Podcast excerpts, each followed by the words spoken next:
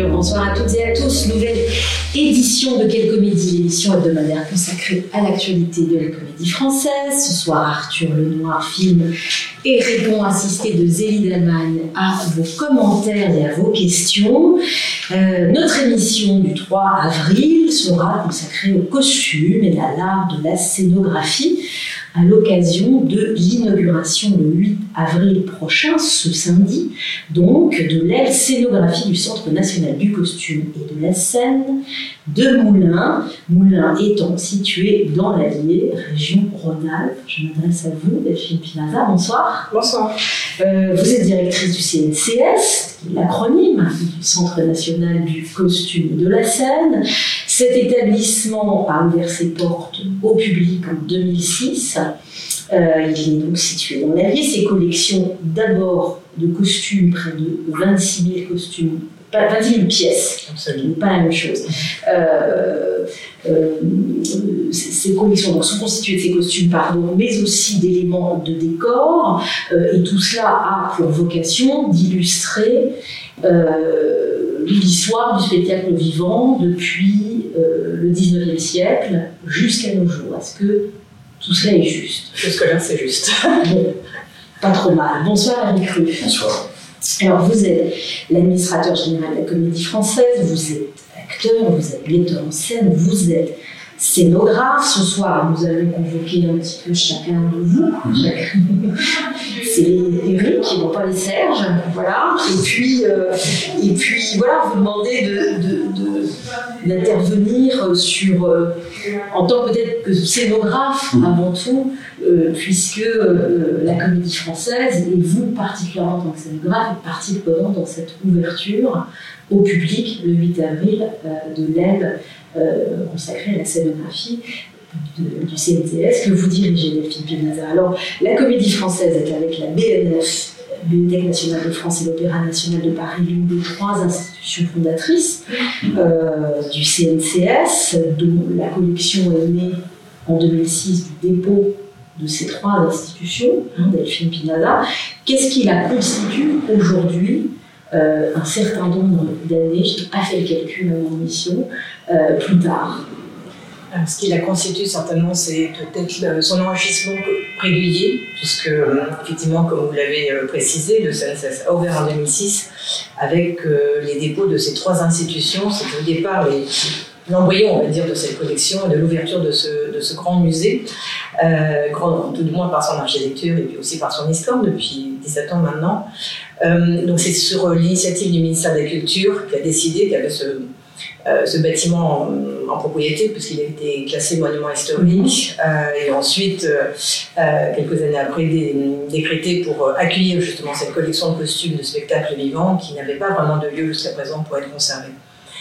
donc, dès l'ouverture, ces trois institutions ont joué le jeu, ont participé, ont déposé ces costumes, et depuis l'ouverture, nous continuons régulièrement à recevoir des dons.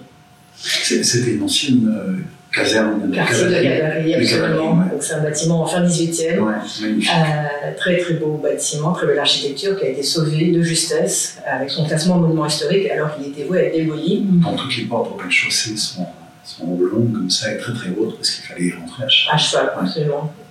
Et l'ensemble des, des, bâtiments au rez-de-chaussée, c'est d'anciennes écuries et des chambrées pour les cavaliers dans les étages. Et, et, dans ces bâtiments, donc, qui ont été réhabilités euh, euh, progressivement. Euh, qui le sont encore. Voilà. Il y a à la fois des lieux d'exposition et des lieux de conservation. Alors, le costume est un objet fragile, il peut se constituer de textiles, eux-mêmes fragiles, composés soit de, de, matériaux de fibres naturelles, soit synthétiques pour une grande partie d'entre eux, euh, et donc fragiles à la lumière, fragiles à la manipulation, fragiles à la scène, euh, parce qu'ils ont été portés à de nombreuses reprises pendant parfois des années pour les mêmes gestes, mhm. avec euh, des traces de maquillage, évidemment le stress aussi des interprètes, qu'ils soient chanteurs, danseurs, acteurs. Et, tous ces éléments font que ces objets euh, doivent être conservés, ne peuvent pas être montrés de manière permanente, à l'instar de la plupart des musées de la mode, textile en France. Nous avons plutôt une permanente exposition temporaire. Donc les costumes sont conservés dans des réserves, à l'abri de la lumière du jour et dans des conditions climatiques euh, euh, organisées, pérennes autant que possible. non accessibles au public. Ils sont montrés, valorisés dans l'exposition régulière qui sont présentées au CNCS ou Sylvain de près que nous accordons à notre structure, sont des thématiques très différentes. J'ai vu, on, parlait de préservation des costumes, et j'ai vu, je ne savais pas du tout que ça existait. Ils ont une sorte de bulle confortable dans laquelle on peut mettre 8 à 10 portants de costumes. Je crois que c'est des quarantaines obligatoires quand les costumes arrivent pour pas que les bestioles éventuelles qui sont dans les costumes puissent contaminer l'ensemble des autres. Donc il y a une espèce de quarantaine et c'est l'azote, c'est ça? Oui, en fait c'est une procédure euh, d'intégration pour tout ce qui est testé, mais ça se fait aussi pour le papier, euh, de sorte à ce que justement les pièces n'affectent pas justement le reste de la collection. Euh, tout ce qui va rentrer dans les collections est d'abord mis en quarantaine dans une salle prévue pour, et ensuite, une fois par an, enfin une fois que la, place, la, salle est remplie, on dire, euh, on fait une nanoxie. Donc effectivement, c'est un principe, donc c'est bah, un prestataire extérieur qui vient, la visite de vendredi, donc euh, en fait l'ensemble des pièces sont enfermées sous une bulle de plastique dans laquelle on va couper l'oxygène et on va monter la température. C'est le principe, euh, c'est le même principe que les, les, les antimites. Oui, les antimites, les antipunaises de lit. Oui, un peu plus sophistiqué malgré tout, mais c'est vraiment Voilà. Ouais. Mais c'est ça. Et quels sont les risques concrètement Qu'est-ce qu'on trouve dans ces vêtements ah, bah, des, mythes évidemment, ou d'autres types d'insectes qui peuvent euh, bah, se nourrir, parce que le textile ça se mange, mais aussi surtout de la poussière. Ça va être la poussière aussi qui va faire, euh, qui va attirer justement des plumes, des cuirs, oui, des costumes, il y a énormément de matériaux variés. Euh, il y a des choses aussi en plastique qui peuvent être difficiles, mais bon, euh, par rapport à ça. Alors le métal, c'est la seule, euh, ce sera le seul matériau qui n'a pas besoin justement de passer en anoxie. Donc tout ce qui est armure, c'est bien, mais dès que c'est du textile ou du cuir, voilà, avec ce traitement, on fait quand même, mais quasiment qu'une seule fois. Mm. C'est-à-dire si, si un costume est, prêté à l'extérieur et qu'on peut avoir un, doute sur ces conditions, du lieu où bah, c'est, ça peut arriver n'importe où, on peut dire, hein, aussi, même dans des lieux très très bien. Euh, dans ces cas-là, il va repasser en anoxie. J'ai une question, je, suis un peu douloureux. j'ai, une question, c'est euh, avant, avant 2006, donc avant l'ouverture, où est-ce qu'étaient les stocks Est-ce qu'il y avait d'autres endroits, notamment, je ne sais pas, dans l'économie française, où est-ce qu'on stockait euh, toutes ces pièces rares Comment on faisait le, le, le, de Paris aussi alors, c'est bah, un mot pour la communauté française déjà depuis, oui, depuis un moment. Euh, ça avait commencé. Euh, oui, oui, oui à, être à l'étroit. Alors, la Bibliothèque nationale de France avait un, lieu de stockage à Provence avant euh, d'avoir euh, une bibliothèque Tolbiac. Et puis, pour l'Opéra de Paris, c'était à Dreux. En fait, non, la plupart de ces costumes sont des costumes sortis du répertoire, déclassés. Euh, parce que justement, ils ne peuvent pas rentrer dans les collections, évidemment, à partir, du moment, où les costumes rentrent dans un protocole euh, patrimonial, ils ne sont plus portés. Voilà. Ça veut dire que c'est un peu le même principe qu'avec les décors. On, on peut les exposer. On les... voilà. Effectivement, ils rentrent dans ce processus patrimonial, ce qui fait qu'on ne peut plus ensuite euh, ils perdent leur fonction d'usage en fait. Euh, il y a des objets historiques. Surtout préserver. En fait, c'est surtout par rapport à la préservation aussi la difficulté. C'est parce que c'est difficile aussi de mettre en œuvre tout un tas de procédures justement de conservation et en parallèle de les laisser porter. Mm-hmm. C'est un peu trop paradoxal. Euh. Et quels, sont les, critères qui te permettent de, sélectionner ça, c'est difficile. Ça, c'est difficile. ça m'a Alors, c'est jeunes, les jeunes, c'est possible. Euh, et, surtout, ça met un certain temps. Et euh, alors, ça dépend des structures. Donc, la Comédie Française continue justement à déposer, comme l'Opéra de Paris. Euh, très souvent, c'est à l'occasion de réformes ou de déclassements. L'Opéra, on parle plus de déclassement, mais je crois que la Comédie Française, on parle plus de réformes. Euh, de spectacle, lorsqu'on décide qu'un spectacle ne sera pas là, on casse dans la mise en scène ordinaire, voilà. ce qui arrive de temps en temps, on réforme le décor et on réforme les costumes. Voilà. Alors très souvent, je veux parler à la comédie française, mais en tout cas très souvent, euh, il y a des éléments qui peuvent être gardés parce qu'ils peuvent être réutilisés. Souvent, c'est des mmh. éléments assez, assez basiques, on va dire. voilà. Parce que c'est là où avec euh, des capes marron, ou des pantalons gris, ou des choses assez... Des manteaux militaires. Voilà, des choses qui peuvent vraiment resservir, qui n'ont pas forcément une patte artistique trop forte. Euh, et puis ensuite, ben, il y a toujours un fond les ateliers ou les services, peut-être pour des répétitions aussi, il y a un stock aussi justement de répétitions qui peut servir. Euh, et en, généralement, c'est l'initiative bah, du théâtre lui-même, la responsable, qui va, qui va à un moment voilà, prendre la tâche avec nous, qui va nous dire bah, il y a un lot de costumes, il faut venir voir. Alors nous, on essaye de, de venir voir avant d'avoir les costumes sur place. Parce que, Parce qu'au début, on a eu beaucoup de compagnie. Disons, un peu, je, vous mets tout, voilà, je vous mets tout dans le camion, et puis après, vous triez. Et quand on trie seul, surtout euh, sans avoir l'information, avoir l'échange avec euh, euh, soit la responsable des costumes, soit le directeur de la compagnie. Euh, voilà. Donc aujourd'hui, pour nous, euh, on ne peut pas tout prendre, ça c'est clair. Vous avez des critères? Oui, on a des critères. On a des critères euh, qui sont euh, nombreux, mais qui sont avant tout bah, l'histoire de la production, Mmh. euh, qui a quand même un intérêt. euh, si une œuvre euh, ou une production a été énormément euh, représentée sur scène, ça a forcément un certain intérêt, mais peut-être que si elle n'a pas été représentée, ça a aussi un intérêt, pour d'autres raisons en tous les cas. Le créateur de costumes, forcément l'artiste qui l'a porté aussi, et puis le costume en lui-même, voilà, et le costume en lui-même. Donc euh, tous ces critères un peu croisés, et aussi ce qu'on a déjà dans les collections. Euh, parce que le but, c'est pas de multiplier infiniment justement des pièces qui pourraient être identiques. Euh, surtout que, à ma connaissance, on n'aurait pas non plus euh, un jour tombé sur un fond de costume très très ancien, puisque euh, les plus anciens sont à la comédie française, sont dans le fond de la comédie française, mais je pense pas qu'on en trouve ailleurs. C'est c'est quoi la tunique la plus ancienne qu'on ait conservée? Je parle pas de théâtre, je parle de. C'est quoi les Dans les vêtements, Ouais, on les parle Le de- vêtement, le vêtement. Bah bon, euh, des Égyptiens. voilà, on parle vraiment du suaire aussi, de Christ, voilà. Très très loin, des tissus très anciens, effectivement.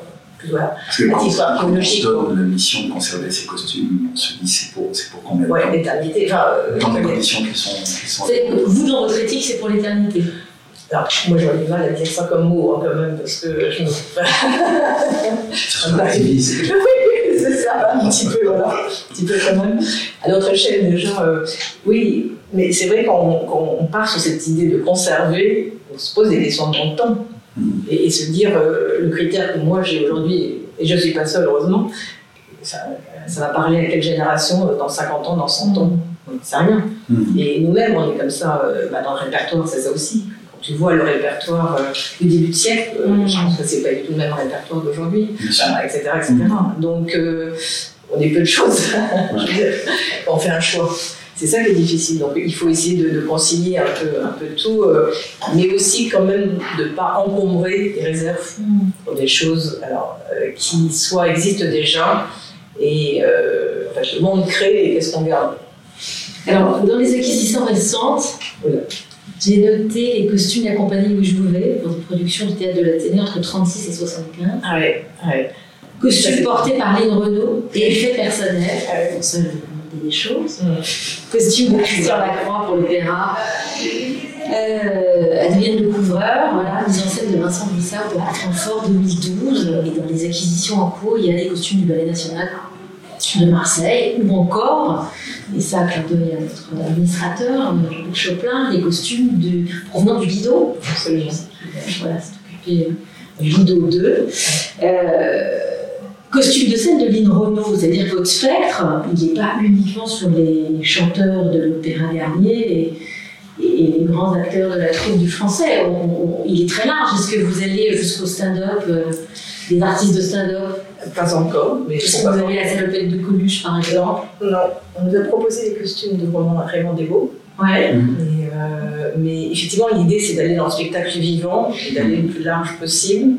C'est aussi euh, parce que justement, peut-être d'autres lieux n'existent pas, euh, qu'on peut toucher un public très large. Et dans ces critères de sélection, on pense aussi à son utilisation, et là peut-être à mon échelle de vie, effectivement à l'exposition. Mm. On, on pense aussi à comment valoriser en fait ce qu'on nous Mm. donne. Euh, Ça veut dire que, par exemple, si vous partez sur un personnage comme Renault, Mm. vous avez en tête, à un moment donné, de proposer une exposition, et soit sur ce personnage-là, soit sur euh, cet univers du musical, puisque Par exemple. des chanteuses de musical. Par exemple, oui. C'est un projet d'expo, effectivement. Donc ça veut dire que, le, le- encore une fois, le spectre est large et donc les compétences exigées aussi, Oui. de fait. Vous ne pouvez pas être juste spécialiste des costumes de, de- de chevalier. Oui, oui, oui. Alors c'est vrai que le- souvent, nous, quand on rentre les, les acquisitions, quand on rentre les costumes, c'est pas forcément au moment, à ce moment-là on peut travailler sur ces costumes. C'est plutôt au moment des expositions. Parce que c'est vrai qu'on va faire le travail euh, assez euh, administratif euh, de gestion d'inventaire, d'anoxie, de prise de, de, de, photos, de prise de mesures, de conditionnement. Donc on va faire un travail d'inventaire, de gestion et de conditionnement, de sorte à ce que le costume, lui, soit bien préservé.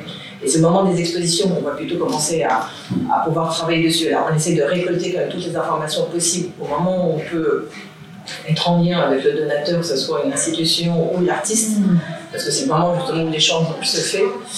Faut aussi voir, euh, dans, quand c'est le, dans le cas d'une fermeture d'une compagnie, c'est aussi des moments d'émotion qui peuvent être assez intenses pour la personne qui donne, qui est en fin de quelque chose, euh, peut-être en voilà, une fin de son histoire. Euh, parfois, les tris se font euh, dans des garages, euh, dans des malles où les costumes n'ont pas été ouverts depuis 20 ans, etc. etc. Donc, c'est des moments d'émotion et assez intenses. Et ça aussi, c'est important de pouvoir essayer de lire ce que, ce que le donateur veut dire par rapport à ça. Il y a une chose passionnante dans vos métiers aussi, c'est que les costumes se portent. Lorsqu'il n'est plus porté, mm. comment est-ce qu'on l'expose mm. Et c'est une thématique, quelque chose d'une utopie jamais ah réalisée, ah notamment pour la danse. Ah j'ai eu la chance de participer à, une scénographie sur le, la source, qui les costumes de Christian Lacroix. C'était Jean-Guillaume Barre qui, était, qui était le chorégraphe. Et, moi, j'étais chargé de, de redonner un, un, bout du décor qui avait été fait à Garnier, parce que je signer la scénographie.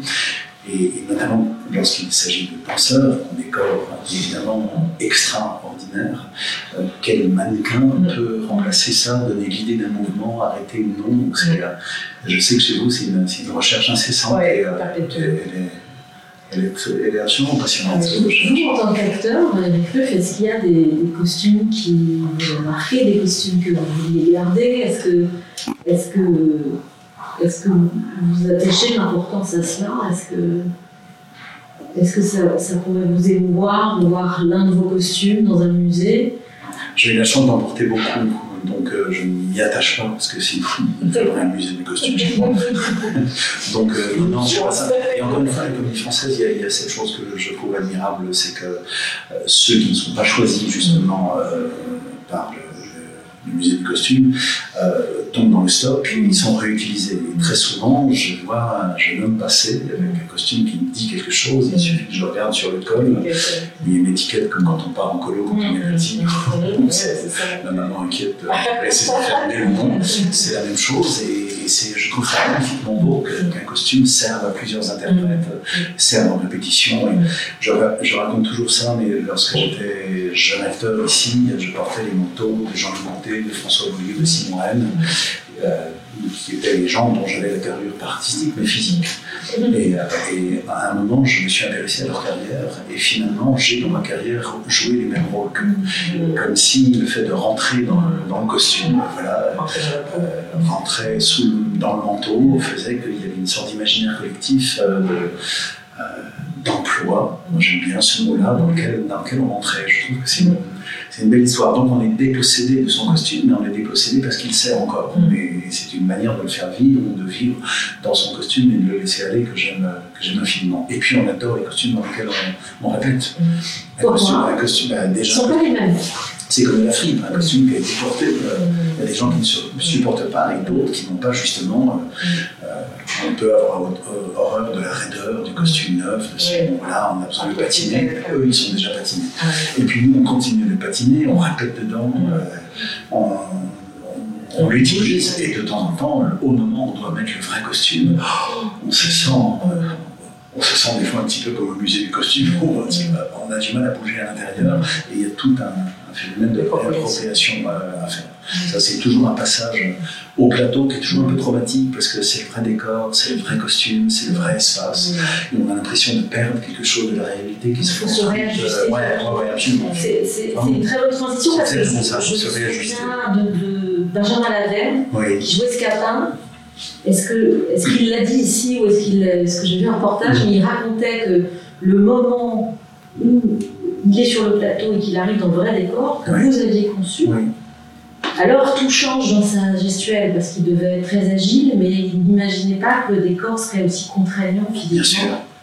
Et il explique que ça, plus le costume, tout est presque à réinventer. Hein, ben oui, parce qu'on répète avec des présupposés. Mm. On sait qu'il va y avoir une échelle, on sait qu'on va monter de 3,50 m, alors qu'on sait des répétitions, on a un bout d'échelle où on monte d'un mètre. Euh, les éléments ne sont pas les bons. Sur, euh, vous parlez de Scapa, on a une sorte de sol euh, qui a été fait par les, peintres et les sculpteurs des ateliers de construction de décors et qui est une sorte de mousse, on s'enfonce dedans comme, comme dans de la boue, et donc forcément la plante d'appel c'est comme si un danseur avait dit euh, d'abord c'est du bois, ensuite c'est du ce sera de la mousse. Ils vont dire je ne peux pas m'adapter parce que c'est absolument autre chose. Les mousses de répétition, euh, elles sont enterrées des escaliers à vis, donc on ne peut pas faire des, on peut pas descendre les décors, on ne peut pas les construire deux fois, on ne peut pas les fractionner pour les reconstruire dans la salle de répète, parce que de toute façon le, plafond doit être à 3 mètres ou pas plus. Je dis toujours mes premiers Juliette, euh, Julienne Jérémy Lopez, Jérémy Lopez me touchait les, les, orteils parce que son balcon était minuscule. Je ne pas si une différence, mais c'était absurde. Et quand on arrive au plateau, ben, tout d'un coup, oui, les phénomènes, je n'ose pas y monter, ça bouge, j'ai le vertige, je ne peux pas y parler, il est trop haut, etc. Il faut tout reconsidérer. Mm. Mais c'est une étape géniale. Hein. Mais le temps de répétition est aussi long, peut-être. Donc, chacun a, ses habitudes. Oui, bah, de toute façon, on a du mal à quitter son costume oui. dimanche. Oui, oui, oui, on a transpiré dedans, on s'est fait, à ce, à ce décor-là. Et puis, ça veut dire autre chose, la répétition, c'est encore le temps du tapis. Il n'y a pas de choix à faire. tant qu'on est en répétition, ça veut dire que, que la première n'arrive pas, et puis quand on arrive au plateau, ça commence à sentir Donc euh, tout, tout s'arrête. Les costumes sont réels, comme le, les sont réels. Le metteur en scène, les metteuses en scène qui dit J'entends plus rien, j'entends plus rien, je ne je plus à ce moment en salle de répétition.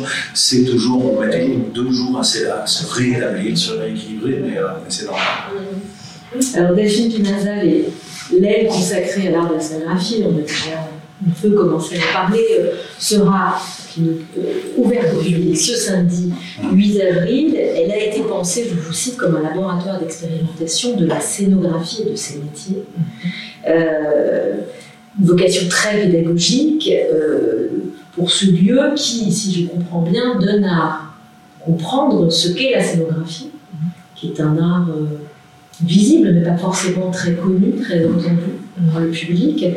Euh, comment est-ce que vous avez pensé la scénographie de ce lieu consacré à la scénographie, justement Je crois que c'est un, modèle un peu particulier. Oui, c'est particulier toujours de, parler de quelque chose qu'on ne réalise pas soi-même de toute manière, mais pour un public qu'on connaît peut-être un petit peu plus, par contre. Et, euh, on a l'habitude de nos expéditions euh, au CLSS depuis, plusieurs années, de, ce de l'attente du public et de sa connaissance aussi, de sa non-connaissance. Euh, et, effectivement, euh, comment parler de la scénographie presque sans la montrer. On ne pas dans un théâtre, euh, même si nous avons une scène dans cet espace. C'est moins évident que le costume, bien sûr. Qui est difficile à montrer s'il n'est pas incarné, mais s'il n'est pas porté par voilà. Et là, euh, il y a toujours énormément de choses à dire, et l'espace n'est pas si grand, enfin on a toutes ces contraintes, et, comment essayer de, mettre quelques éléments, on veut dire beaucoup de choses, mais on ne peut pas, donc c'est donner quelques clés. Euh, et puis, euh, ça fait presque plus de dix ans qu'on parle de ce projet, donc j'en ai parlé avec beaucoup, beaucoup de scénographes, et il était temps d'ouvrir, il est temps d'ouvrir pour quelque chose qui, qui, finalement fait 400 mètres carrés, qui est un très bel espace, mais qui n'est pas non plus euh, galerie du Louvre, je ne sais pas. Donc, euh, mais avec l'idée qu'on peut renouveler, on peut renouveler ce qui est présenté, on peut faire des cartes blanches à, des institutions, à des scénographes ou à des écoles aussi, et c'est un lieu des possibles aussi, j'espère. Euh, donc assez simplement, on a posé les choses en trois actes, en essayant d'évoquer la partie euh, bah, conception. Alors on avait fait des, journées d'études et dans laquelle j'ai été intervenu, et justement de se dire que l'idée n'est pas de faire un musée du théâtre, et l'idée n'est pas de parler que du théâtre à l'ancienne, mais au contraire d'essayer de montrer quelque chose de vivant. Et dire, il n'a pas besoin du 7 pour montrer est vivant, mais pour le public, c'est quand même important.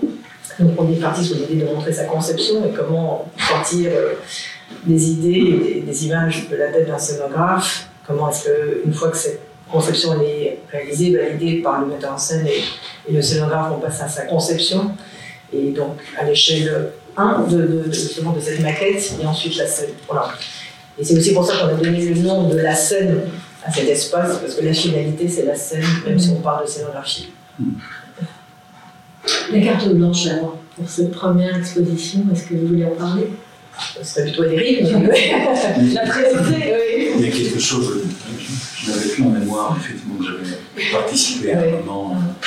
Est-ce que c'est possible ou pas Il y a quelque chose de très utopique, donc c'est très séduisant, évidemment, euh, parce que euh, présenter euh, un décor sans acteur, c'est effectivement comme un costume sans mouvement, donc comment est-ce qu'on le pense La beauté, c'est qu'on peut s'approcher, un décor est vu pour être est fait pour être vu de loin, et là, pour le coup on peut s'approcher, mais le stockage de, décors, j'en sais quelque chose, la réforme des décors vient surtout du fait qu'au bout d'un moment, il n'y a plus de place pour les stocker, il faudra avoir des, le hall de la guerre de l'Est pour, pour, le faire.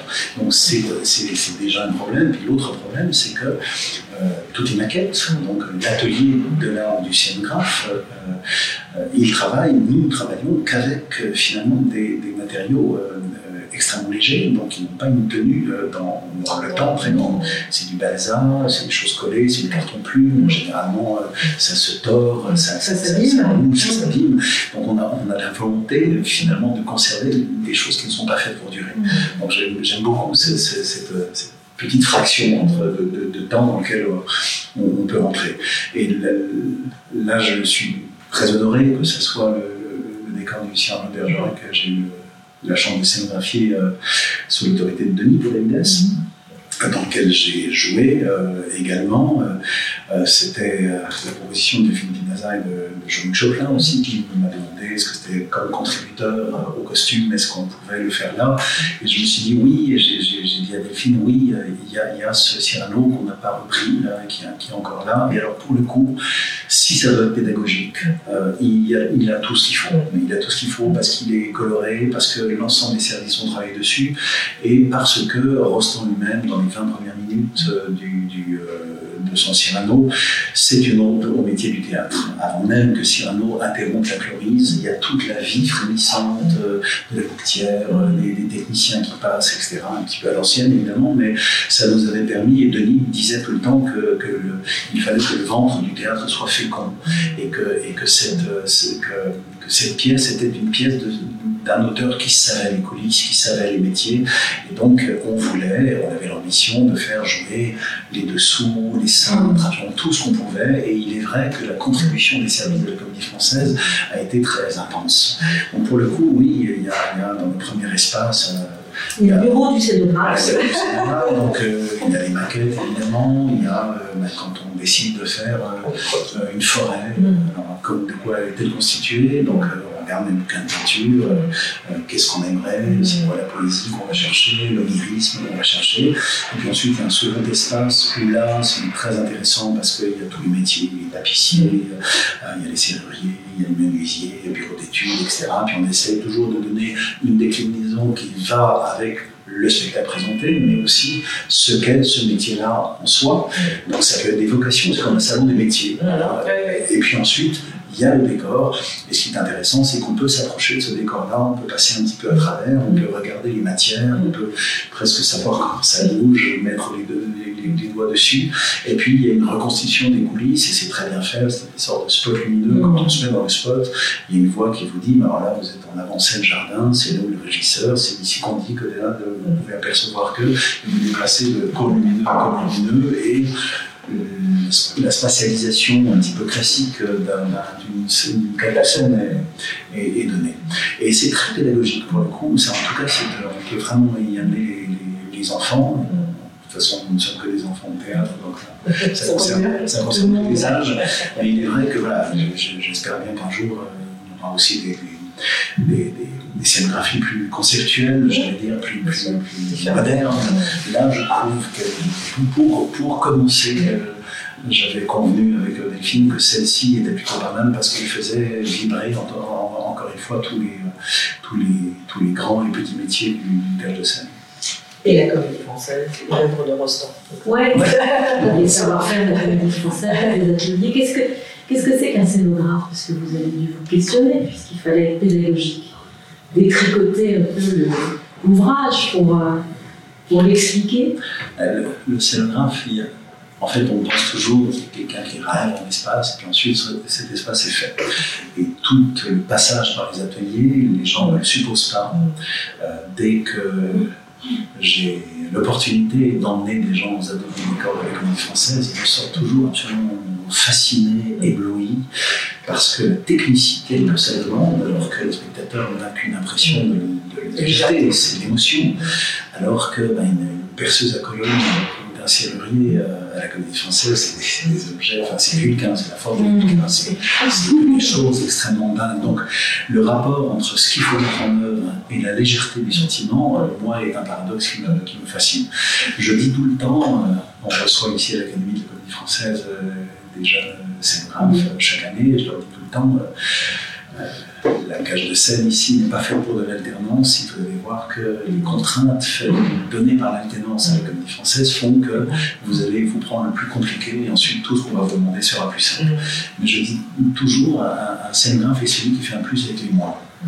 En fait, c'est que des contraintes, la scénographie. Des contraintes d'argent, évidemment, mais des contraintes de poids, des contraintes de maniabilité, il des contraintes de on n'a pas les gens pour faire ça, euh, il faut que ça rentre dans le camion, euh, les porteuses, vous les avez pas, ça c'est dangereux, ça, ça n'est pas possible, ce matériau-là il est trop cher, etc. Donc, c'est, euh, et il faut quand même qu'à la fin, les gens oublient totalement qu'il y a ces contraintes-là et sont face à un décor. D'ailleurs, je suis très fier à la comédie française, je crois qu'il n'y a pas un spectateur qui peut sortir en se disant, ou alors les décors c'est vraiment de moins en moins beau pour la comédie française, de plus en plus léger. Et quand, on, quand je redis qu'en fait la contrainte c'est qu'ils doivent être montés, démontés en une heure, euh, quand on est sur ça, on, on, ne le sait pas. Et j'ai toujours l'habitude de dire aussi, moi j'adore le métier technique, je, je, trouve que de mon imaginaire, me faire passer au crible d'une mécanique et d'expertise contrairement contraire, mais mais, euh, mais subjective, je peux dire ça, c'est toujours un, un, bonheur. Mais je dis tout le temps, le scénographe est celui qui a vu une, émotion sur le visage de l'art ou du metteur en scène. Mm. On a fait la maquette, etc., on a écouté, hein, puis à un moment, il y a une proposition. je vois très bien quand, quand tout d'un coup Denis fait voilà, tu fais ça, je dis voilà, il y a quelque chose qui s'enclenche, l'émotion qu'il a est sans doute la bonne, parce qu'il y, y, a quelque chose qui est cohérent pour lui. À quel moment le duo commence? À quel moment bah, si, si, on prend le, celui que vous formez avec Denis est-ce qu'on fait d'autres productions Ouais, c'est un trio, parce qu'il y a le texte. Mm. Il y a le texte. Le texte, on s'accorde dessus. Déjà, euh, Denis me dit euh, Je vais monter ça, est-ce que tu veux en faire la scénographie J'en ai une lecture, il en a une lecture, et puis on, on réunit ces deux lectures-là. Euh, et puis lui, il me parle de ses rêves, moi, j'essaye de les réaliser dans les contraintes qui sont les miennes et que généralement Denis ne comprend pas parce qu'il n'est pas technique et que c'est pas sa partie. Et de temps en temps, Denis euh, me demande de faire quelque chose et la réalisation de cette demande n'a plus rien à voir avec la demande, mais il dit ah oui c'est ça, comme si j'étais en charge de la pérégrination de son de son sentiment et de faire en sorte, voilà, lui faire en sorte en plus que ça convienne à l'alternance, que ça, ça, soit gérable pour l'ensemble des équipes, etc. Mais le, ce qui est le plus, ce qui, ce qui a toujours de plus, le plus beau, je trouve, c'est quand ces petites émotions sur le visage du metteur en scène, il faut la conserver comme un petit poussin. Vous sortez, vous avez un petit poussin dans les mains et vous allez traverser une plaine ou une place de l'étoile. Et tout le monde va venir dire mais on va faire ça ou ça et ça c'est mieux, etc. Et en plus, vous rencontrez les métiers que vous ne connaissez pas, euh, des gens qui ont une expertise dingue de leur métier, et qui ont des solutions techniques euh, géniales, mais qui potentiellement peuvent faire que votre poussin ne va plus ressembler à un poussin. J'ai toujours, dans, dans Lucrèce Borgia, euh, ces architectures vénitiennes que j'avais mis les unes sur les autres parce que je m'étais aperçu que en les mettant les unes sur les autres, il y avait quelque chose d'arachnéen. Au bout d'un moment, il y avait quelque chose qui ressemblait à un piège, qui ressemblait presque à une nasse, des pièges marins, comme ça. Mais je voulais absolument que ça soit léger, parce que plein de fois, euh, Denis, dans, sur la maquette, la cognait un peu en se levant, et tout faisait comme ça. Et la légèreté, je me disais, tiens, c'est intéressant, parce que je voudrais que comme, comme Bourguignol, le public puisse dire mais sortez, mais sortez, vous êtes piégés, il suffit de pousser le truc pour sortir. Mais qu'en fait, ils sont piégés par eux-mêmes, ces Seigneur dans le Borgia. Donc, je tenais à ça. Puis à un moment, je me souviens que vous ateliers, il y a une proposition faite où tout devait être fait en acier. C'était plus simple, euh, ça ne pas, ça tient mieux, etc. Puis j'ai arrêté la chose en disant non, Non, parce que même si personne ne poussera les choses, je veux que dans, dans le sentiment, on puisse se dire c'est fragile. Donc ce genre de choses, c'est génial à faire parce que vous avez un sentiment que de temps en temps, c'est pas le même langage avec les techniciens, il faut se mettre d'accord une définition, euh, on ne part pas du même point de vue, mais pour que à la fin, de tout ce voyage-là, technique magnifiquement intéressant, lorsque le rideau s'ouvre, les gens, au moment où ça se fait, les gens aient à peu près le même visage que le metteur en scène qui mm. penché sur, sur cette petite crèche. Comme ça, que ça soit la même. Alors que c'est passé, encore une fois, avec des outils extraordinaires. Et, ce dialogue-là, avec le metteur en scène et avec les artisans, euh, c'est ce qui fait euh, l'un des grands bonheurs de, de, de, de, toute personne qui travaille avec la comédie française. Je travaille dans la comédie française parce qu'il y a ces ateliers, il y a ces savoir-faire en interne. Il faut savoir partager. Il faut, euh, je pense que il ne faut pas il faut savoir partager. Les euh, a rencontrés à Sarcelles, euh, ça fait partie de, sans doute la félicité de travail aussi. Bien sûr. D'avoir ce dialogue. C'est un, métier de, de prototype. En fait, il est très très rare, euh, mais c'est comme le costume, c'est très très rare qu'on fasse de façon récurrente le même costume. Quand bien même ce serait un costume de grenier napoléonien, euh, la peintre euh, du costumier de la costumière va demander autre chose, va décaler dans le temps, va faire entrer une époque dans une autre, et ça, ce sera pas les mêmes. Et les deux déclinaisons seront intéressantes pour le musée de costume parce que justement, ça déclenche un imaginaire qui est autre. pareil pour, pareil pour le, pour, le décor. Il faut, il faut, c'est que des prototypes. Donc les, les, les, les menuisiers, les peintres, etc., c'est leur, c'est leur chance, euh, c'est leur devoir euh, et c'est leur intérêt, c'est qu'ils ne font jamais la même chose. Donc c'est un métier très technique. Hein. Euh, être serrurier euh, à la Comédie Française, on pourrait, pourrait faire des structures euh, pour des, des, filets de meubles qui soient toujours les mêmes, on pourrait faire des gradinages, etc. Parce que c'est savoir souder de l'aluminium, de l'acier, etc. Sauf que là, à chaque fois, non seulement de temps en temps, ils font une lyre d'une gondole donc il y a quelque chose de, l'ordre de la sculpture. Et puis d'autres fois, c'est oui, d'accord, il y a ça, mais il faut grimper dessus, il faut que l'aspect soit celui-ci, mais quelle matière tu fais, comment il faut que je le peigne derrière. Donc il y a une interaction entre tous les services pour se pencher sur, pour finir par faire un prototype qui est, euh, qui est magnifique.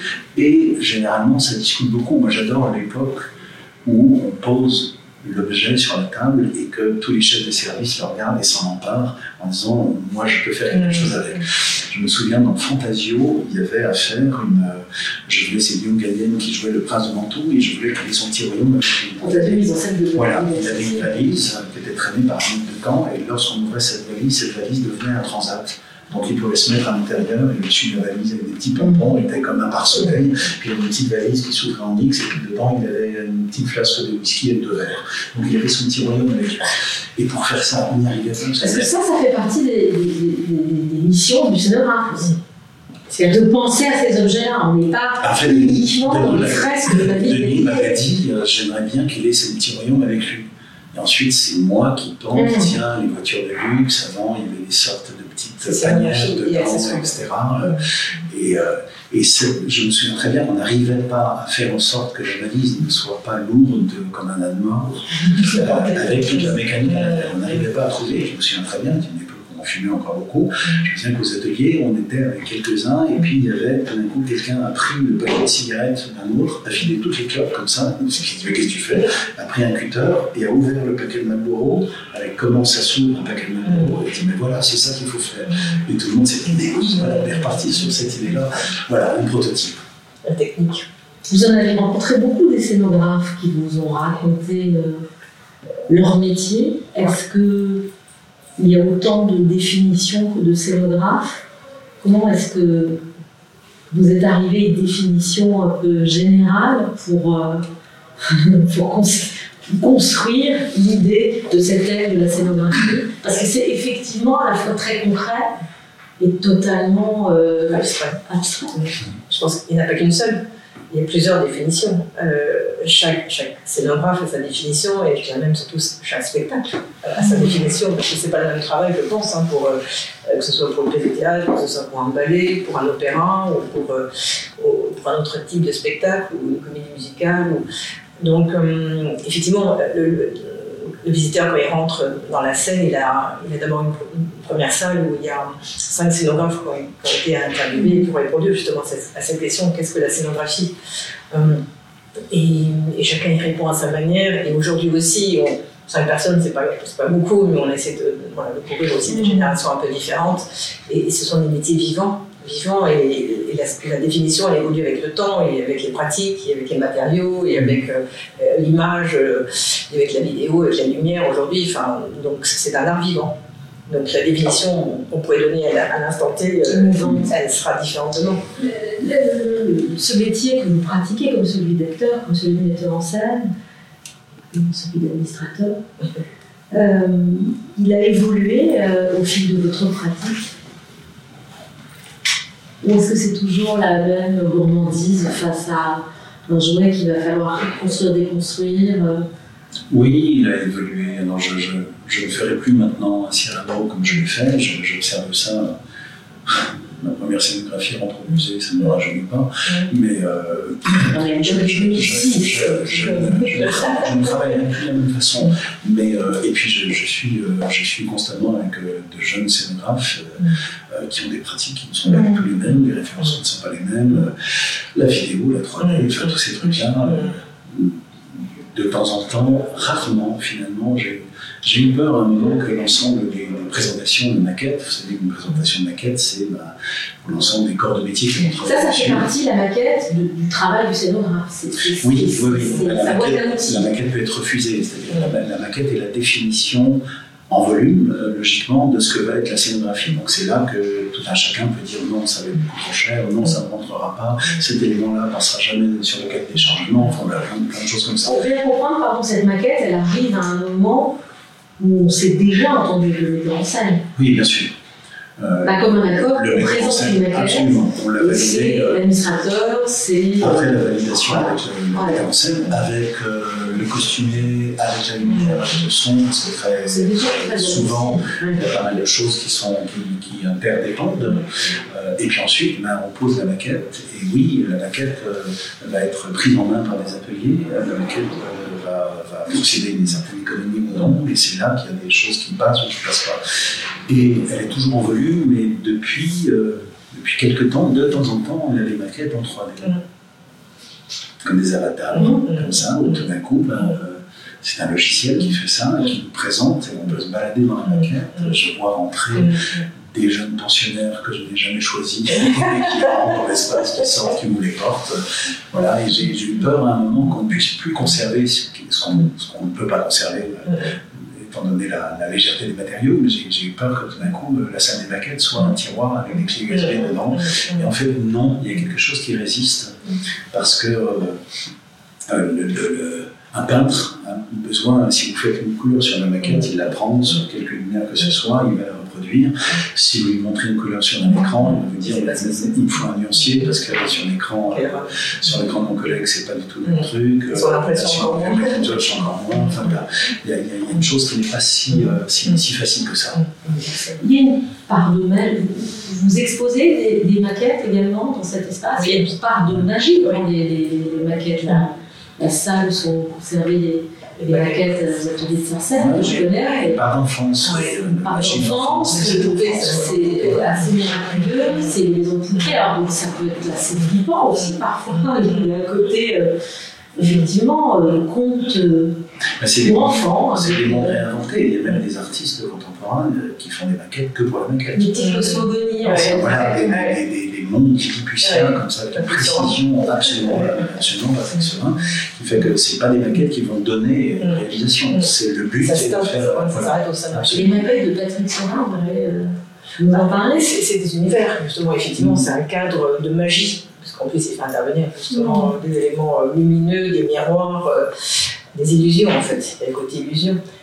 Au théâtre, il y a toujours un côté illusion. Et le travail de la maquette, bah, là pour, pour Cyrano, on a la chance à la fois d'avoir les croquis, le carnet croquis euh, d'Éric, et effectivement, euh, qui, qui de la première étape après l'échange euh, avec, avec Denis et, avec le metteur en scène, parce que finalement, quand même, la scénographie, il faut qu'elle arrive assez tôt dans le, timing de tout le process de création, puisqu'il faut même le temps de la, création, de la fabrication d'atelier.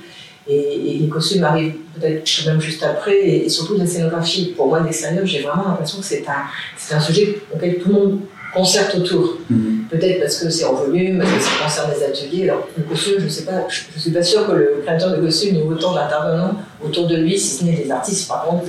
C'est pas la moindre des choses. Et les ateliers, oui. Mais peut-être moins euh, toute une direction, je ne sais pas. Enfin, mais donc le, le, processus de création est assez, est assez long et, mûri, mmh. mais peut-être aussi il y a des interférences de l'extérieur qui arrivent. Les, maquettes de costumes sont toujours validées en même temps que, en même temps que, la, scénographie. Il y a des enjeux, euh, des enjeux aussi autour de. Vous disiez, ça peut être refusé. Donc, euh, se lancer dans une production sans. Il y a plein d'enjeux avec le budget. Il y a des enjeux de faisabilité. Par exemple, euh, il y a certaines scénographies où on peut avoir certaines ambitions à partir du moment où vous n'avez pas de sol. Si vous avez un sol, il y a moins d'ambition. C'est tout bête parce que le temps de poser, ben, le temps de poser le sol sur une heure, c'est déjà euh, surface. Le sol nu tel quel la salle, voilà, ce qu'on appelle le sol technique, eh ben, euh, pas, on n'a pas à préparer quelque chose. Par contre, avant de monter le décor, si vous avez un sol, il faut déjà le placer. Et c'est des plaques de 1 mètre sur 2 qui sont très lourdes, qui se calpinent on appelle ça, rentrent les unes dans les autres pour bien faire le truc, et déjà 20 minutes sont passées avant même de construire le Et alors, qu'est-ce qui justifie l'utilisation d'un sol bah, si, euh, moi, je suis, je suis, assez peu sensible au sol. Je sais que, certains metteuses et metteurs en scène sont très sensibles au sol. Alors, dans, dans le théâtre italien, il y a une sorte d'absurdité qui fait que le sol n'est pas pris d'orchestre. Non, on ne voit pas. Si Richelieu, on par, par contre, dès que vous êtes euh, au balcon, euh, vous avez une vue sur le sol et même la, la, la géographie du mouvement, les positions des corps, les tensions entre les corps une chose que vous pouvez décliner euh, beaucoup plus. Donc finalement, les, gens qui payent le plus cher ne sont pas forcément les plus privilégiés de ce, côté-là. Mais poser un sol, des fois, un sol est un décor. Mm. Euh, souvenez-vous de l'électro-rest. Mm. Le sol, c'était de la bombe. Et le principe scénographique, même, ce que ça, ce que ça induisait du jeu, mm. le fait que sur un terrain comme ça, personne ne peut être campé que tout glisse tout le temps, que ce pas des pas des matières sur lesquelles on ne peut pas vivre et quand vous laissez les gens vivre euh, là, il y a toujours un moment où vous vous mettez sur le coup d'une violence qui va qui, qui, va éclater au bout d'un moment. Donc là, c'est des euh, Thomas Sotomayor sur sur la, la, la, nuit des rois, le sol est extrêmement important aussi, que ce soit du sable, de la boue, etc. Ce qu'on appelle des scénographies matières. Donc là, pour le coup, il prend et puis pour l'acteur, ça ne pas rien. C'est vrai que pour l'acteur, euh, être dans du sable, être dans, dans, dans de la mousse, être dans du dur, ça, ça, on dit de temps en temps que le personnage, il y a des gens qui disent que le personnage est dans les chaussures, il y a des acteurs qui me disent, moi, donnez-moi la chaussure, je dirais que les personnages qui sont d'une extrême définition, attention là-dessus. Moi, ce qui n'est pas mon cas, mais si vous jouez pieds nus, si, si, vous jouez avec des bottes militaires, ce que ça veut dire pour le corps, c'est pas du tout la même chose. Donc, euh, donc oui, le sol, le sol est extrêmement important. Extrêmement important. Euh, ensuite, euh, le décor doit se voir, ne pas se voir. moi, j'adore quand, quand, en tant qu'acteur, je sens que le décor va prendre une part du sens que je n'ai pas apporté. Et puis de temps en temps, je sais que le, décor ne peut pas tout faire et que là, il faut que je, coïncide avec lui. Mais c'est un, partenaire, voilà. Et puis c'est un partenaire qui me donne aussi de temps en temps des positions. Euh, je peux sortir un couvrage là, je peux sortir là, j'ai une espèce de liberté. Euh, de, je peux échapper un petit peu partout. Euh, comme de temps en temps, j'ai une fenêtre, un escalier. Quand j'adore les escaliers pour ça, parce que quand vous travaillez au-dessus d'un escalier, vous êtes au, mi-temps de la salle, mm. dans, sa, dans sa hauteur. Le fait de ne pas tout le temps être comme ça, pour dire n'oublie pas les, n'oublie pas les balcons, n'oublie pas qu'il y a des spectateurs là-haut, pas qu'ils ne voient que le dessus des crânes. On se répète toujours ça entre nous, parce que ne travaille jamais quand on parle, on a tendance à l'oublier. Et dès que vous arrivez à être une fenêtre au-dessus d'un escalier et que tout d'un coup vous avez l'impression de vous épouser, euh, oui, vous êtes à, à la mi-marée. Le flux, le reflux, vous êtes exactement équilibré. Et là, le fait de parler à tout le monde est, très facile. Vous êtes faux acteur dans l'artiste Madeleine Arnaud Oui, parce que la, la, première fois, je suis monté au balcon de Juliette euh, pour vérifier. Il fallait que je trouve à Juliette qu'on pouvait y monter. Oui, on ne tombait pas. J'y suis allé pour prendre les positions j'avais regretté de ne pas jouer Juliette parce que c'était une position tout d'un coup, oui, encore une fois, on peut embrasser. Mm. on peut embrasser l'ensemble du public. Alors pour revenir à, cet espace, parce que j'ai me regarde avec son sourire sardonique. Euh, parlons peut-être de, de, ce cheminement de vos deux institutions. Éric Ruff, le patrimoine de la comédie française est vaste, il est euh, immatériel, puisque c'est une société de talent, il est euh, littéraire, puisque c'est un répertoire, il est euh, matériel, c'est un bâtiment, ce sont des œuvres qui sont là, les, gens qui travaillent ici vivent avec des œuvres toute la journée, ce mobilier, des costumes, euh, c'est tout un patrimoine de savoir-faire, des archives. Euh, la préservation de tout cela, on le sait, est, complexe parce que, parce que, parce euh, c'est très hétéroclite, elle est complexe, elle nécessite du temps, elle nécessite de l'espace, elle nécessite de l'argent. Cette association, euh, finalement, est assez euh, vertueuse, puisque vous avez besoin de costumes et vous avez besoin qu'on vous accompagne dans la préservation du patrimoine. C'est un sujet pour vous, en tant qu'administrateur général, oui, bien sûr. Protéger. C'est la définition de cette, maison. Elle fait œuvre de mémoire, cette maison, mais elle ne le fait qu'à partir du moment où elle se frotte à son actualité. Mm. C'est ça qui écrit de la mémoire. On a cette chance-là et je, je pense que c'est pour ça que nous sommes utiles les uns aux autres. C'est qu'on n'a pas fait un lait euh, de costume et puis ensuite ça s'arrête parce que là on, ferme. On a presque, des filles a presque des problèmes du nombre de demandes et du nombre de portants qu'on lui apporte parce que c'est une histoire qui ne. Sans fin. Sans, fin pour le coup. Mais c'est la charge est lourde. C'est le bonheur de cette maison. Ah non, c'est tellement extraordinaire. C'est tellement extraordinaire. Il y a tellement de lieux qui sont que muséaux, mm. il y a tellement de lieux qui sont que pour le contemporain. Le fait de se faire se rencontrer euh, les, deux, c'est exceptionnel. Et euh, d'ailleurs, il y a des costumes que nous n'avons pas envoyés à Moulin parce qu'ils nous servent encore, parce que ça fait partie des plus anciens et qu'on y revient pour comprendre comment c'était fait. Parce qu'en fait, on oublie peut dire le musée c'est pour stocker, mais le musée est là pour que les générations se souviennent que cette chose-là avait été faite, qui a été oubliée par d'autres générations, et qu'on recommence à le faire. Euh, comme une, euh, quand Mouchkine a été rechercher les derniers artisans italiens qui savaient faire des masques à l'italienne pour, euh, pour faire tous ces spectacles, euh, elle aurait été, ça aurait été plus facile s'il y avait un, musée qui conservait. Si notre musée avait été Qui vient Est-ce que justement des chercheurs ou des professionnels Quel est votre public Alors, il, est varié, mais, mais, mais avant tout, aussi préciser que effectivement les costumes peuvent aussi revenir dans les théâtres pour, pour copier, par exemple par exemple. Et ça nous arrive, euh, euh, ce soit la avec la comédie française et aussi l'Opéra de Paris, on a eu euh, plusieurs fois le cas de, quelques ballets qui ont été remontés, des ballets de Diffard créés dans les, mhm. dans les années 50, pour lesquels nous conservons des costumes. Et de toute manière, il aurait été hors de question que les danseurs des années 2000 puissent reporter ces costumes, parce que les morphologies avaient évolué, que les costumes n'étaient pas non plus complets, parce qu'on n'a jamais toute la, la production c'est aussi un des éléments que je peux donner à certains donateurs en disant moi je ne vais pas remonter le spectacle euh, parce que c'est pas la vocation, sauf à ce qu'une structure me dise celui-là il faut le garder parce que dans, son intégralité, ce qui peut peut-être aussi tout à fait s'entendre. Mmh. Euh, donc euh, et, avant d'être un musée, d'ailleurs on n'a pas ce on n'a pas ce nom dans notre titre, on est un centre mmh. là aussi parce que pour différentes raisons, mais je pense que son, son essence même c'est pas uniquement de conserver parce que c'est les trésors et les trésors et même si le public est assez attaché à ce type de notions, que c'est les plus belles choses qui sont ici, parce que qu'on est dans un musée, c'est peut-être un peu l'idée qu'on en a tous, mais euh, au contraire, c'est plutôt un lieu qui peut servir, qu'il soit un lieu de ressources pour les jeunes chercheurs ou pour, de, pour des, professionnels, voilà, des utilisateurs, des professionnels qui ont envie de, de revenir dessus, de voir comment c'était fait, de quelles techniques. Euh, Renato Bianchi, qui a, qui a, œuvré dans cette maison pendant des années, lui-même a travaillé avec, euh, sur la base de certains costumes, lui et d'autres, hein, sur des mm. costumes historiques, justement pour comprendre comment c'était réalisé. On a tous besoin du passé pour comprendre où on va, de toute manière. Donc, et cette vocation, moi, elle est très importante et, et c'est encore ce pas qu'il faut arriver à franchir pour que justement euh, euh, les anglo-saxons sont assez précoces pour, pour euh, vraiment étudier le costume. En France, on a un petit peu peut-être l'habitude de voir les influences, la mode, l'historique, l'esthétique. Euh, vous ouvrez un ouvrage euh, d'un musée anglais, il y a toujours un dessin technique sur le Mhm. costume. Mm.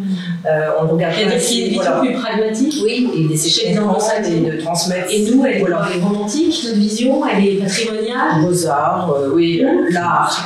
enfin, bon, ça, peut-être que ça La peut. Gros sujet. Ça une émission après ça. Je connais ça, c'est une perception culturelle différente. Bah, euh, on revient aussi au savoir-faire, au métier, euh, vous le voyez tous les jours de toute manière, justement, cette reconsidération du savoir-faire et de la technique, euh, qui, qui- la beauté, c'est autre chose. Mm. On fout de dire. On s'en fout pas, Elle est mais- accessoire. Elle est, elle est autre, elle est autre, Ouais. elle est autre, mais euh, et c'est important comme notion à faire passer, je pense, euh, justement, on n'est pas juste artiste parce qu'on fait des belles choses, on, on est, on est autre chose. Puis le- le- ce qu'on conserve ne parle pas, enfin, le musée du costume ne parle pas que du costume. Il parle de nos imaginaires, de ce que nous avons traversé, Mhm. comment les choses ont rebondi. euh, c'est sociologique, c'est Mhm. économique. C'est euh, les chercheurs qui viennent à la Comédie Française, ils ne viennent pas forcément pour le théâtre, ils y viennent parce que euh, c'est comme un bout de fil d'Ariane. On a conservé des choses sur comment on faisait le théâtre à Paris depuis 1681, et ça intéresse des chercheurs du monde entier parce que rares sont euh, les connaissances qui n'ont pas été euh, oui, rompues. archives. Donc ça parle, ça parle de tout, ça démarre de cette chose-là, mais ça a un sens beaucoup plus et un intérêt beaucoup plus profond. Vous évoquiez les corps différents des années 50 à ceux d'aujourd'hui. Ouais, C'est aussi une histoire du corps. Absolument. Et ça, c'est euh, peut-être Y aujourd'hui compris dans les, Dans les costumes, dans les décors, hein, dans les et- dans l'espace. On parle de l'espace. les accessoires. Euh, le corps dans l'espace, le corps avec un costume Ouais. qui serait dit un costume reine, un costume lourd, des chaussures, des chapeaux, enfin des choses qu'on ne porte plus du tout dans le quotidien non plus. Et on n'est pas tous les jours en mousquetaire. Même si certains après, a priori apprécient, bon, et là, leur échelle, je ne sais. Mais voilà, donc, euh, et effectivement, euh, avant, il y avait des cours de maintien, et des cours de, de, de portée, de savoir marcher avec un costume, euh, une robe à panier. Dans les théâtres. Voilà, ou dans les cours de théâtre.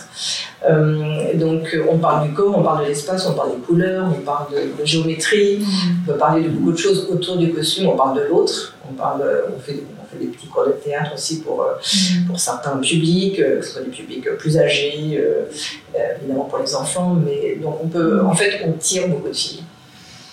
Bon, écoutez, je crois qu'il est vraiment l'heure. Merci beaucoup. Merci Delphine Pinada, présence. Merci Eric Ruff. Mais ça à À Moulin. à Moulins. Ça, C'est deux deux demie depuis la gare de Bercy. Ensuite, vous, sortez de la gare et vous traversez pendant quelques minutes une ville qui est très belle parce qu'il y a très peu d'immeubles. Vous êtes en contact avec le ciel comme jamais à Paris. Beau. Vous traversez un, grand fleuve avec un pont magnifique et vous arrivez là-bas et vous êtes très très bien reçu. Et, et- et ce musée a des qualités Oui. exceptionnelles. formidable. Donc, nouvelle euh, scénographie euh, avec Sierra. Dès samedi Voilà. 8 avril, le CNC de Moulins ouvre les portes de son nouvel espace consacré à la scénographie. Euh, voilà, elle présente pour euh, l'occasion des éléments de la scénographie de Cyrano Bergerac, mise en scène par Mimi Benedès, que vous avez réalisé, Eric Ruff. Euh, voilà, pour conclure, alors nous souhaitons la bienvenue à Léa Lopez, nouvelle pensionnaire de la troupe depuis le 1er avril, suivie dans quelques semaines, je crois, euh, à partir du 9 mai, euh, par Sefa Yeboah et Jordan Mazi, qui lui euh, arrive bientôt en tant qu'artiste auxiliaire. Voilà, pas de semaine, pas d'émission la semaine prochaine pour cause de chasse aux œufs de Pâques. Judith Chen est partie chercher les œufs, voilà, elle ne sera pas rentrée. Mais vous la, mais vous la retrouverez le 17 avril autour de la distribution de la fausse suivante où le public punit. Voilà le prochain théâtre à la table proposé par la comédie française dirigée par Claire de la rue du Camp. En attendant, euh, eh bien, euh, bonne semaine avec la comédie française. Merci Arthur, qui n'a pas du tout un sourire sardonique. Ça, et ça, Merci Zélie.